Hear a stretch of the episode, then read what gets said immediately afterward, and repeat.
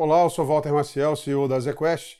Estou aqui para fazer o episódio de setembro de 2019 do podcast de renda variável.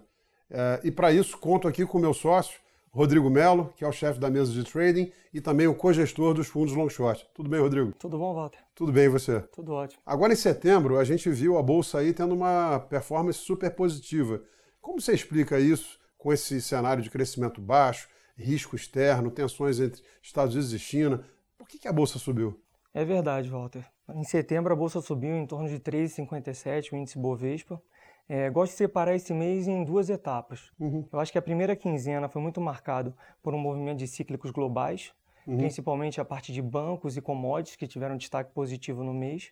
Já a segunda quinzena, eu acho que foi muito mais um fator de cíclicos domésticos outperformando aqui internamente. Por que isso? Isso acho que aconteceu muito em função do a queda de juros que aconteceu no mês de setembro uhum. e muito da comunicação com que o Banco Central acabou passando para frente, dando uma, um cenário de uma, onde a gente consegue observar a inflação controlada para os próximos, próximos meses. Está dizendo que mais importante do que a queda em si é essa expectativa de quedas adicionais que deu um impulso ao mercado. Exatamente. Porque com essa, com essa expectativa e a gente tendo essa inflação controlada por um longo período de tempo, eu acho que vai dar espaço para a gente poder ver o crescimento aqui no Brasil começar a acontecer. E quando a gente começar a ver os dados de atividade melhorarem na margem, os papéis mais ligados a essa parte da economia vão começar a ter uma melhor performance. Quer dizer, quando você fala de ciclos domésticos, você está dizendo que são aquelas empresas, como você disse agora, que vão ter uma, um impacto mais forte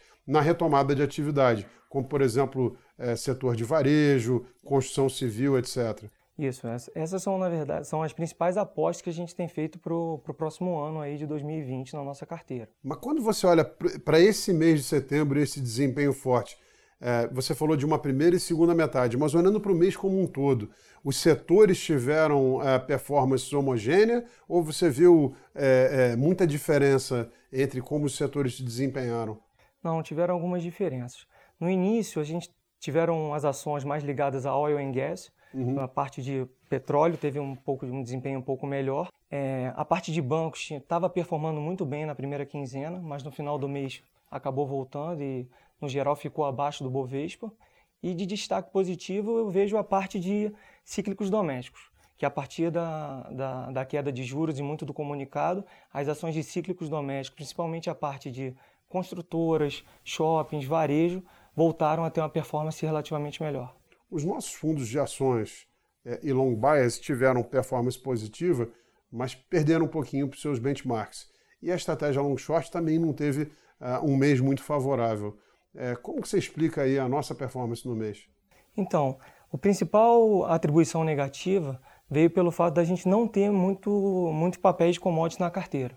Então, como a parte de petróleo e mineração outperformaram o Bovespa no mês, e como a gente não tinha muito, não tem uma carteira muito posicionada em commodities, esses foram os principais detratores de performance no mês. Faz sentido, né? Porque nesse mundo de atividade econômica fraca e com tensões comerciais, a aposta não deveria ser o setor externo, né? Muito mais uh, as ações uh, domésticas uh, em função de uma cabeça mais positiva para crescimento econômico e juros.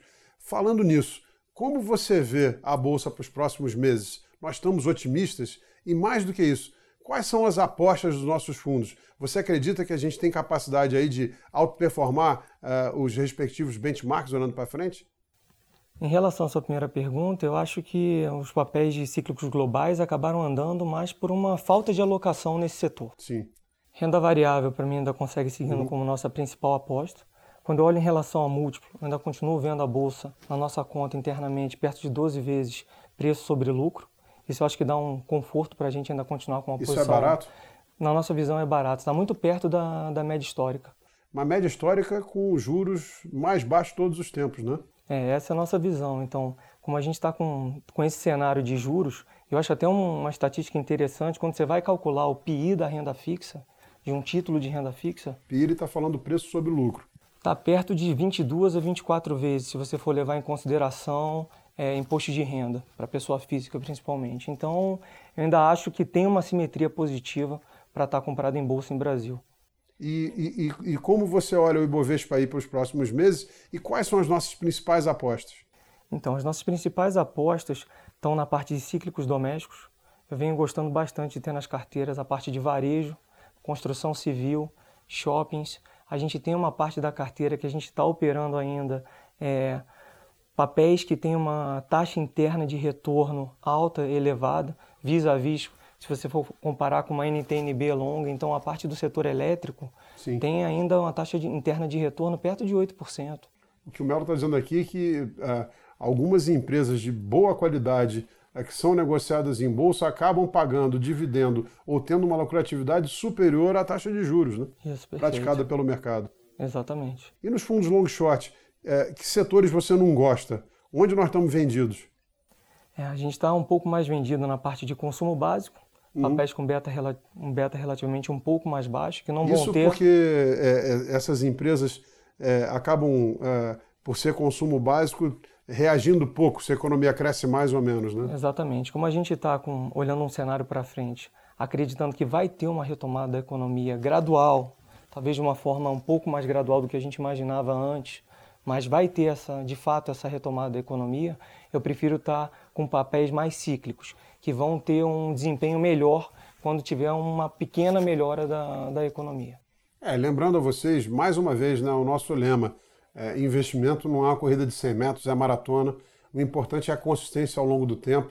E esse fato dos fundos é, não estarem é, outperformando tanto os benchmarks dentro do ano é, é algo que a gente está acostumado a ver. O importante é, ao longo do tempo, você ter um desempenho muito consistente. Lembrando que desde o início, o Azequest Ações, com quase 15 anos de histórico, é, tem um retorno, olhando para o final de setembro fechado, de 1.300%, é, já líquido de todas as taxas de administração e performance, contra 300% da Bolsa.